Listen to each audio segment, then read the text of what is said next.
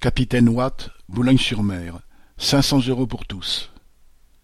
À l'usine de Capitaine Watt de Boulogne-sur-Mer, les travailleurs sont en grève depuis le 17 juin.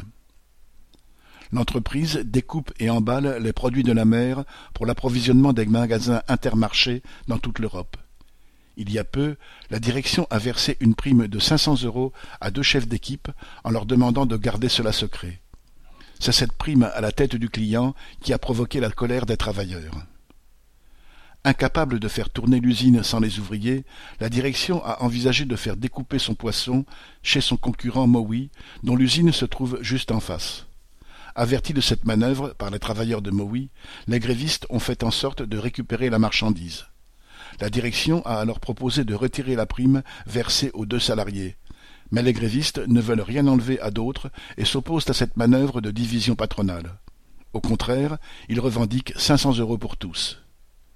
Jeudi 24 juin, étant toujours incapable de faire tourner l'usine, la direction a renvoyé chez eux les non-grévistes jusqu'au lundi suivant.